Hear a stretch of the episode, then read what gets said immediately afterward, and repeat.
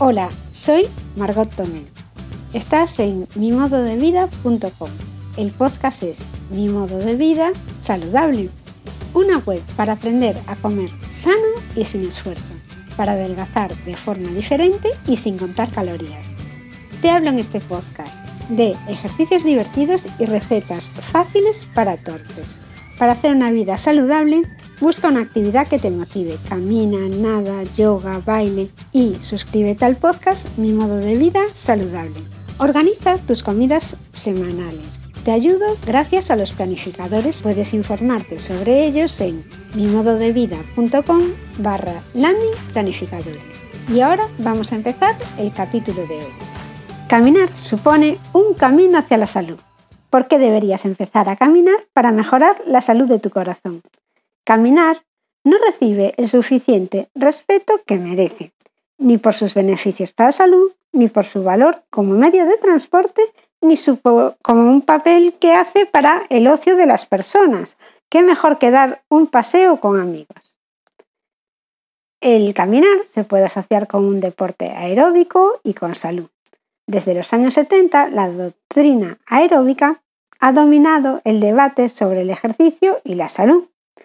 En una actualización científica del lema del entrenador del instituto que decía, si no hay dolor, no hay ganancia, la doctrina sostiene que los beneficios del ejercicio dependen de trabajar lo suficiente como para elevar el ritmo cardíaco hasta el 70 o el 85% de su máximo, manteniendo ese esfuerzo de forma continua durante 20 a 60 minutos y repitiendo el entrenamiento al menos tres veces a la semana.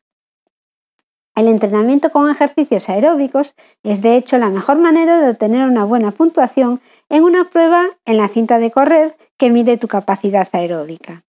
Es una excelente preparación para la competición deportiva y también es una práctica excelente para la salud.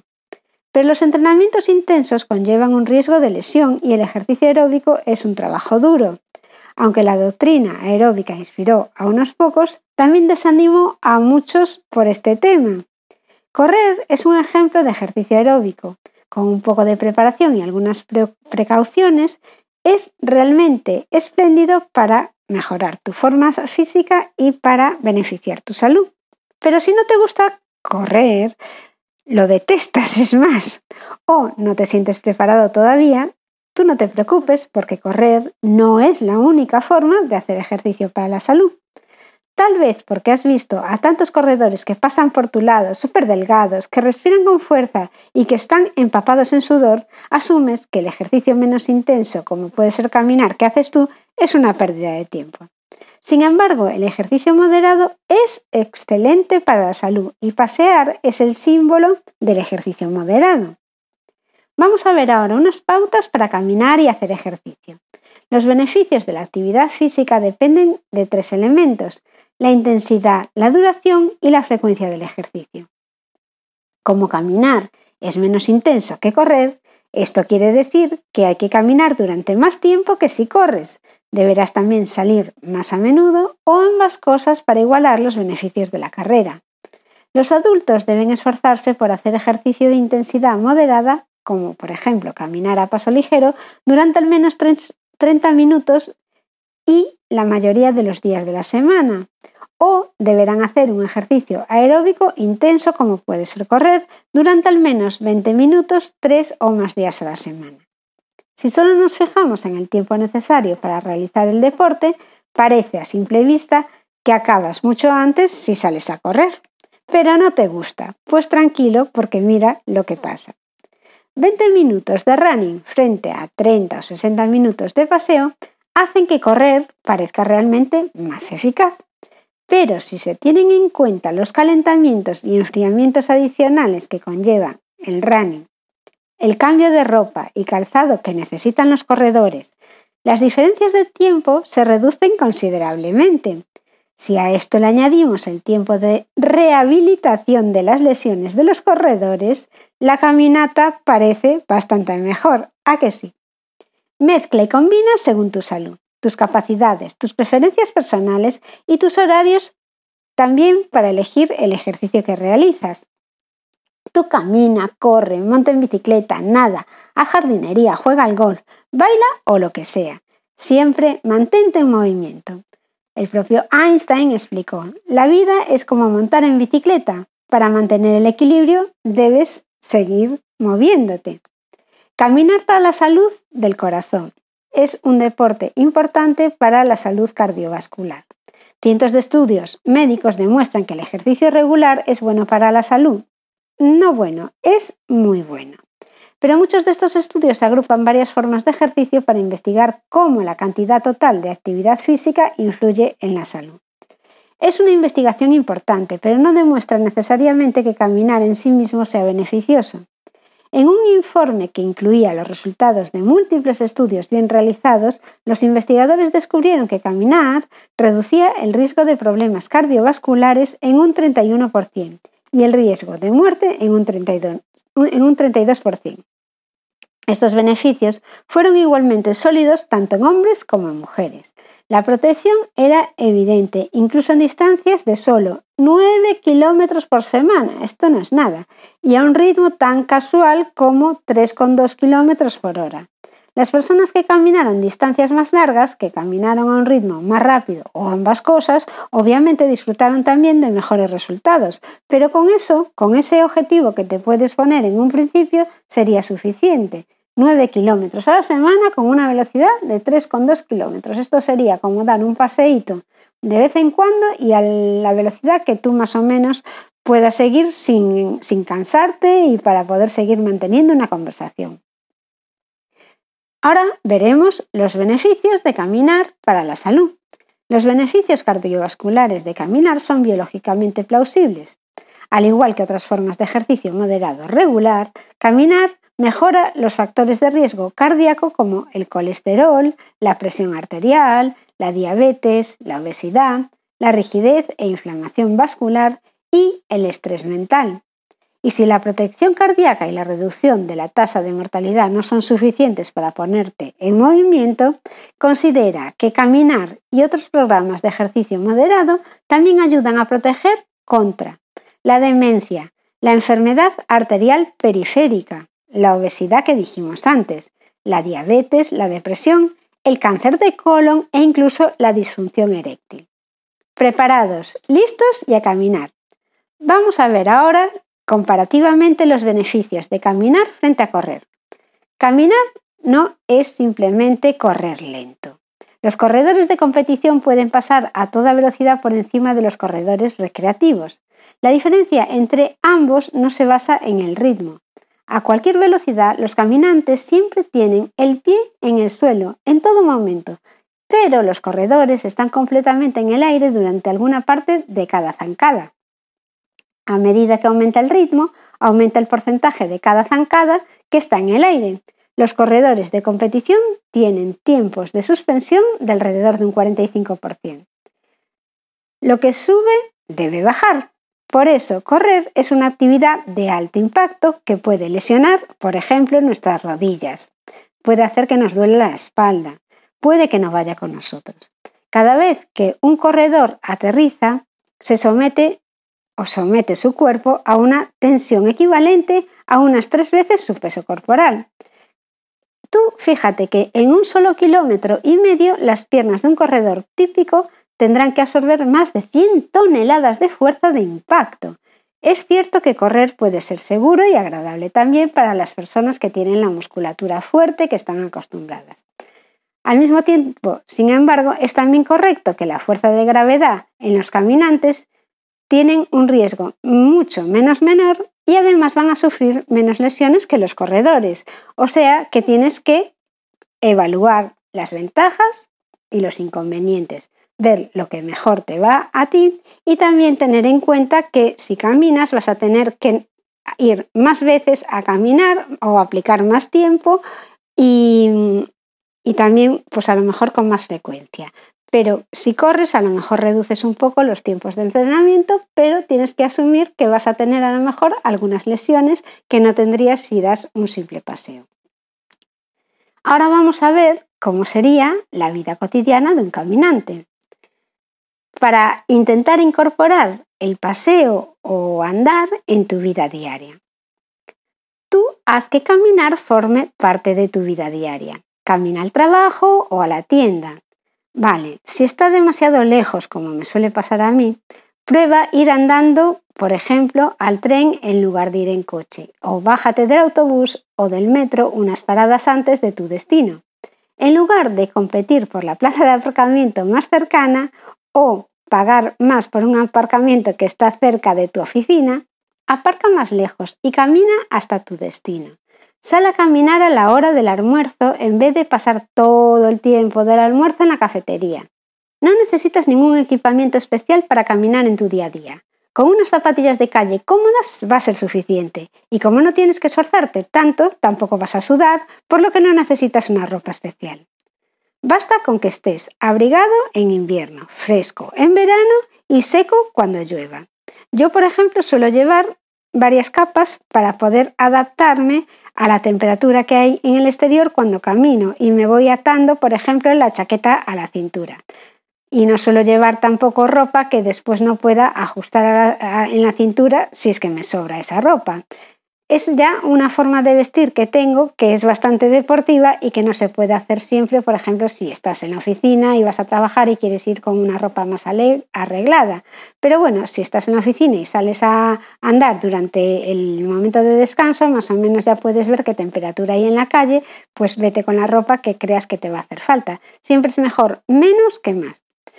Vale, si el tiempo es realmente malo, vas a tener la excusa de que no vas a poder ir a caminar porque llueve, porque hace mucho viento. Pues no me vale. Desde luego que prima la seguridad, pero vas a poder caminar, por ejemplo, por un centro comercial o puedes subir escaleras. ¿Subir escaleras? Sí, es otra forma de caminar perfecta para la salud. Se podría decir que incluso mejor. Caminar por las calles y los senderos es magnífico para la salud y también lo es subir las escaleras. Entrenadores, cardiólogos y amas de casa conocen desde hace tiempo el secreto de las escaleras. Te voy a contar por qué. Muchos entrenadores de fútbol piden a sus jugadores que suban un tramo tras otro de escaleras del estadio para ponerse en forma. Seguro que lo has visto en muchas películas. Y otros atletas de competición dan un uso similar a las escaleras del gimnasio. Hay una máquina que es así de subir escaleras. En la época anterior a las pruebas de esfuerzo, los médicos solían subir las escaleras con sus pacientes para comprobar la función cardiopulmonar. Incluso hoy en día los cardiólogos dicen a los pacientes cardíacos que son lo suficientemente aptos para tener relaciones sexuales y pueden subir dos o tres pisos cómodamente. Y los cirujanos pueden autorizar a los pacientes para operaciones de pulmón si pueden subir cinco o seis pisos. En cuanto a las amas de casa, ocuparse de una casa con dos o tres plantas dicen que es una de las razones por, las que las mujeres estadounidenses sobreviven a sus maridos una media de más de cinco años, porque andan limpiando la casa de arriba para abajo. Esto es un comentario un poco machista y que a lo mejor viene de estudios de hace tiempo. Hoy en día yo no sé en Estados Unidos quién limpia la casa. Aquí en España somos ya bastante modernos y en general la limpiamos, tanto el hombre como la mujer. ¿A que sí? Vamos a ver ahora qué tienen de especial las escaleras. Los investigadores canadienses respondieron a esta pregunta controlando a 17 voluntarios varones sanos con una edad media de 64 años mientras caminaban, levantaban pesas o subían escaleras. La subida de escaleras fue la más exigente, fíjate, de las tres. Era el doble de exigente que caminar a paso ligero en terreno llano y un 50% más duro que subir una pendiente pronunciada o levantar pesas. Parece increíble. El esfuerzo máximo que se alcanza es mucho más rápido subiendo escaleras que caminando, razón por la que casi todo el mundo resopla al subir escaleras cuando llega arriba. Como las escaleras son tan agotadoras, solo los más jóvenes de corazón deberían intentar subir tramos largos. Pero a un ritmo lento y constante, las escaleras pueden ser un plus de salud para el resto de nosotros. Empieza con un tramo de un, piso, dos pisos, y ve subiendo más a medida que vas mejorando. Sube por las escaleras siempre que puedas. Intenta no utilizar el ascensor. Si tienes que subir muchos pisos, vale, Sube una parte a pie y luego cambia el ascensor, pero no te rindas desde el principio con la excusa de que son muchos pisos. Utiliza además la barandilla para mantener el equilibrio si lo crees necesario, por seguridad. Y sobre todo es importante que la uses al bajar si no ves bien o si por ejemplo llevas unos zapatos que no son los apropiados. No intentes subir las escaleras después de una comida copiosa o si te encuentras mal, pero si es una condición normal y estás en un edificio que tienes que subir varios pisos, hazlo siempre por las escaleras. Olvídate del ascensor. Incluso a un ritmo lento vas a quemar más calorías dos o tres veces más rápido subiendo las escaleras que caminando a paso ligero por, por un paseo llano. El estudio de antiguos alumnos de Harvard que se hizo hace unos años descubrió que los hombres que suben al menos ocho pisos al día disfrutan de una tasa de mortalidad un 33% inferior a la de los hombres sedentarios y eso es incluso mejor que la tasa de mortalidad, un 22% inferior, que obtienen los hombres que caminan 2 kilómetros al día. Entonces, otra de las ventajas que podemos ver dentro de caminar, aparte de las ventajas cardiovasculares, es que puede ser rentable en cuanto a transportarse. Claro, un estudio realizado con 12.000 adultos descubrió que las personas que viven en las ciudades tienen menos riesgo de padecer sobrepeso y obesidad que las que viven en los alrededores. ¿Pero por qué? Hay un estudio en Atlanta que dice que el 45% de los hombres que vivían en el extrarradio de la ciudad tenían sobrepeso y sin embargo los que vivían dentro de la ciudad no era tan, tan alto el porcentaje.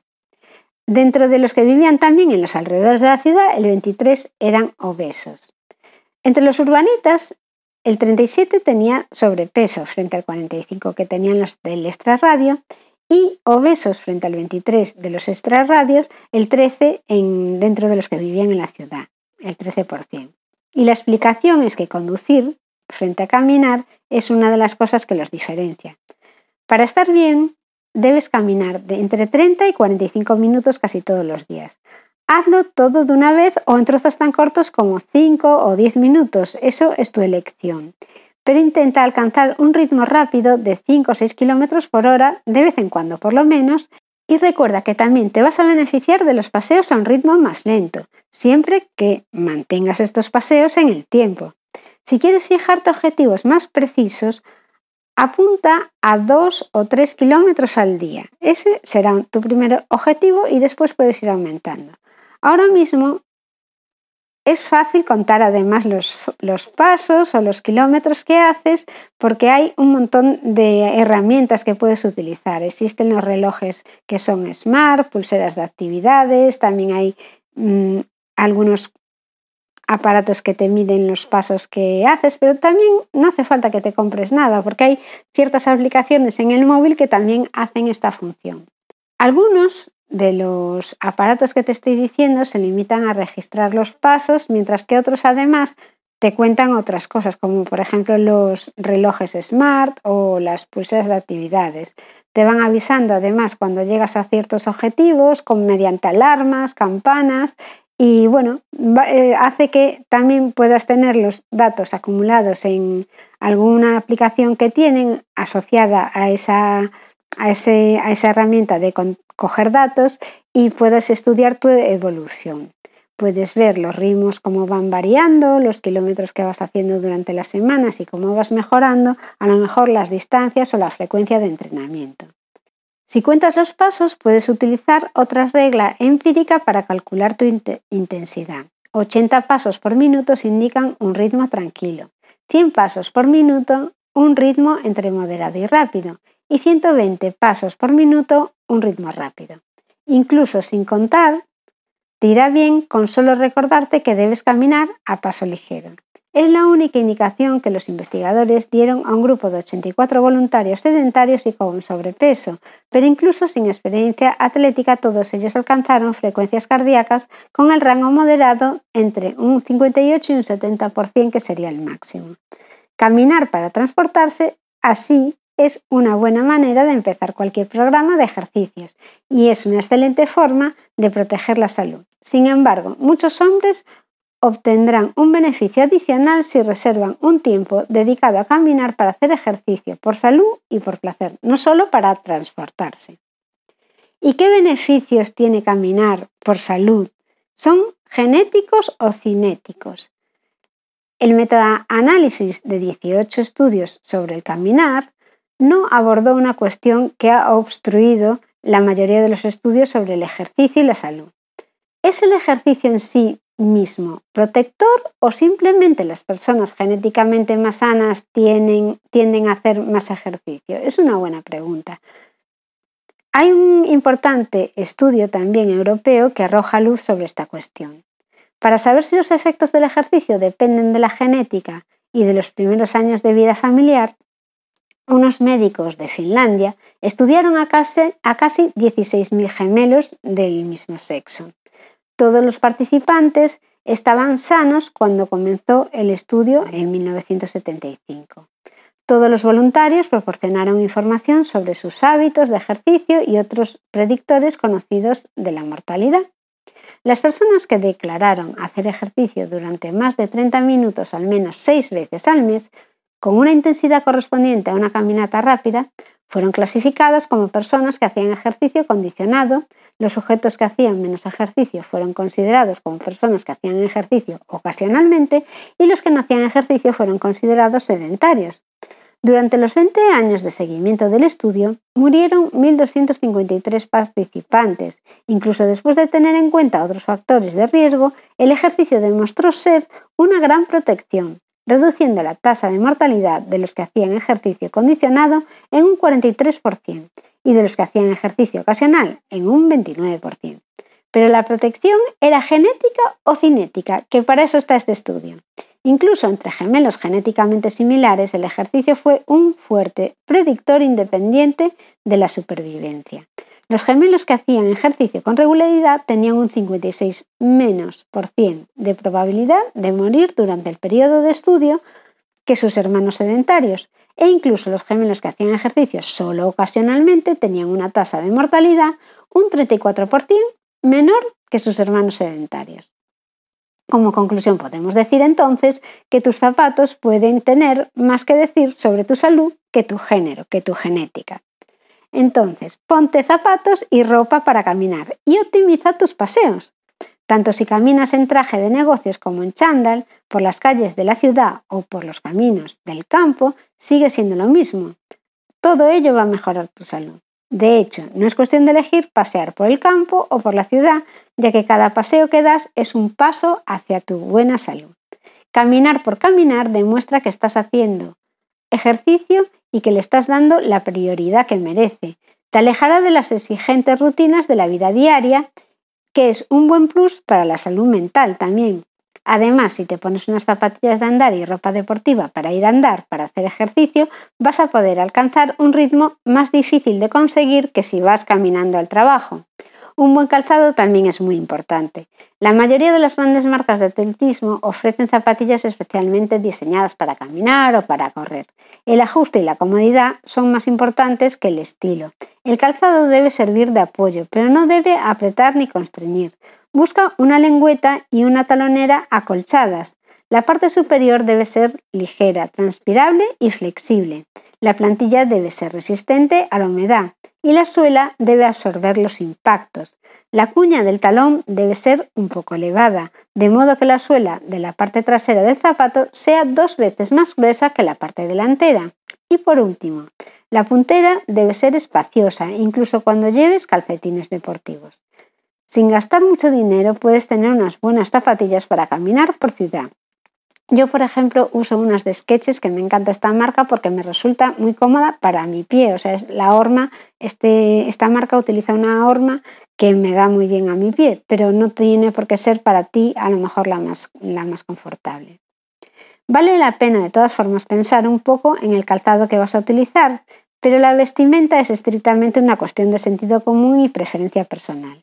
Una camiseta y unos pantalones cortos están bien cuando hace calor un chándal normal y corriente servirá cuando hace frío, pero un traje deportivo de nylon puede ser más cómodo a lo mejor. Añade capas a medida que bajan las temperaturas. Los guantes y el gorro son especialmente importantes si vives en una zona de mucho frío. Si te pones a ello un traje repelente de agua de Goretes o un tejido sintético similar, te mantendrá caliente sin empaparte en sudor. Esto es muy importante porque el sudor cuando enfría al final te coge el frío y te puedes poner enfermo.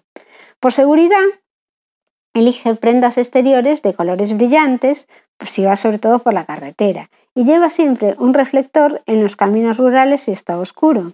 Camina de cara a los coches si no tienes una acera bajo los pies y evita el tráfico de alta velocidad y congestionado.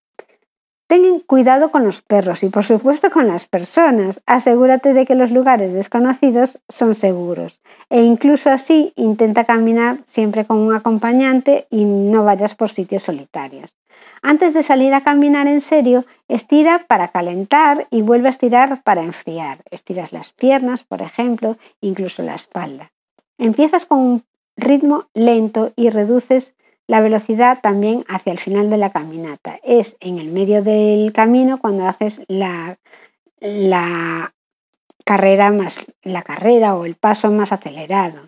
Empieza con rutas que estén dentro de tu rango y luego amplía las distancias a medida que vas mejorando. Lo mismo ocurre con el ritmo. Empieza con un ritmo modesto y luego vas aumentando la velocidad a medida que te pones en forma. Intercala un ritmo rápido con una zancada menos extenuante y luego amplías gradualmente estos intervalos más rápidos. Añade cuestas para variar y aumenta la intensidad. No seas tramposo, no vayas siempre por el llano.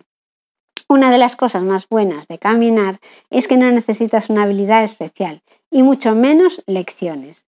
Lo principal es caminar con naturalidad y comodidad.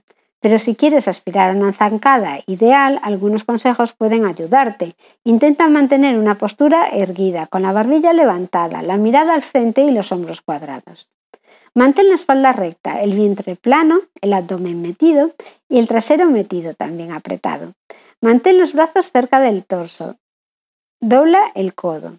Da una, una zancada natural, pero intenta alargarla a medida que vas mejorando. Aterriza sobre los talones y luego rueda hacia adelante para empujar con los dedos de los pies. Mueve los brazos con cada zancada y mantén una cadencia constante y rítmica. Para mantener la motivación, camina con un amigo o escucha la radio o un reproductor de MP3. Y para algunas personas la mejor motivación es un perro. Los estudios demuestran que tener mascotas es bueno para la salud y pasear al perro es una de las principales razones de este beneficio. Para evitar problemas, retrocede si estás enfermo o lesionado, escucha siempre tu cuerpo, mantente bien hidratado y evita condiciones peligrosas.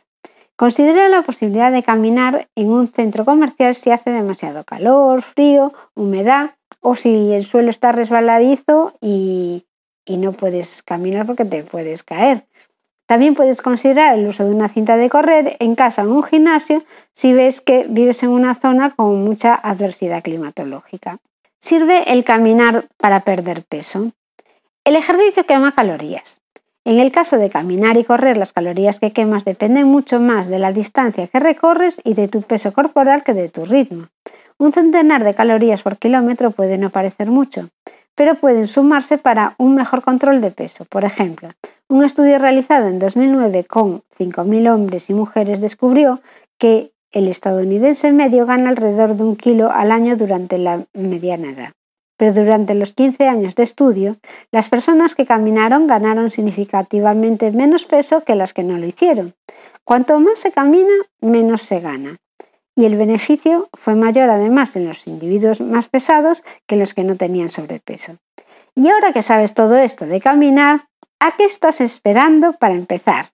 Otra cosa que te quería contar hablando de caminar es que a veces nos resulta pues aburrido caminar porque es un deporte que, que no es casi deporte, que no lo consideras deporte. Existe una forma de caminar que es con los bastones que es la marcha nórdica y que es un deporte que a mí me gusta muchísimo. Os voy a dejar el enlace porque tengo varios artículos hablando de la marcha nórdica, pero no quería mezclarlo con caminar, porque para la marcha nórdica sí es necesario tener unos bastones y también es necesario saber un poco de la técnica. Os dejo el enlace con los artículos que llevan a la marcha nórdica porque es otra manera de hacer ejercicio que te puede resultar mucho más divertido, variado y que a lo mejor hace que tengas más ganas de ir a hacer ejercicio. En cualquier caso, tú muévete, haz el ejercicio que más te guste. Lo importante es estar activo y acompañar esta vida activa con, con una dieta saludable. Es el objetivo hacer una vida saludable, para no volver a engordar, lo que tienes que hacer es fijarte en lo que comes y en la actividad diaria. Pero no te fijes ni en las calorías, no te fijes en... Solo mira que sea comida real y que cada día te mueves un poquito más. Porque de esta manera lo que vas a conseguir es adelgazar, vas a conseguir adelgazar sin darte cuenta. También estoy preparando, te lo recuerdo ya, unos planificadores que son semanales que voy a lanzar cada semana uno porque voy a compartir las dietas que la dieta que yo hago, no dieta como para adelgazar, sino los menús que yo hago, que son siempre fáciles de preparar porque no tengo tiempo para cocinar y que están basados siempre en comida real. Te puede servir como inspiración para aprender a comer platos saludables todos los días y que además están ricos. Y en estos planificadores que voy a compartir Voy a añadir también el ejercicio diario que yo voy haciendo porque yo lo que hago muchas veces es hacer ejercicio en casa con vídeos de YouTube. Entonces compartiré las actividades que hago en casa para hacer ejercicio, además de caminar, por supuesto, de subir escaleras. A veces también hay que hacer un poco más de ejercicio si quieres mantenerte más en forma. Caminar está muy bien y eso tiene que ser obligatorio. Deberíamos hacer todos 10.000 pasos diarios, pero como muchas veces no tenemos tiempo, a veces hay que ir por la, por la rama corta y a lo mejor hacer un HIT, que es un entrenamiento de alta intensidad en muy poco tiempo. Todo esto, mi modo de vida saludable, está reflejado en estos planificadores que voy a lanzar, comidas y actividad física. Te invito a que te suscribas a la newsletter porque en el momento en que saque los planificadores os avisaré primero a los que estáis suscritos aprovechando el precio de lanzamiento. Los que no estéis suscritos, pues nada, si escucháis este podcast también lo anunciaré por ahí, pero bueno, es una manera de asegurarte de que te enteras cuando lanzo los planificadores y que te pueden interesar si tú lo que estás buscando es adelgazar comiendo normal, como comes siempre, pero sin hacer dieta y cambiando un poco tus hábitos, volverlos un poco más saludables. Creo que el capítulo de hoy ha sido excesivamente largo, espero que te haya gustado porque es un tema, el de caminar, que es muy importante y que mucha gente no hace y quedo de todas formas a vuestra disposición para cualquier consulta en mimododevida.com, que seguro que tenéis una página que es contactar. Hasta el próximo programa y muchísimas gracias por escucharme.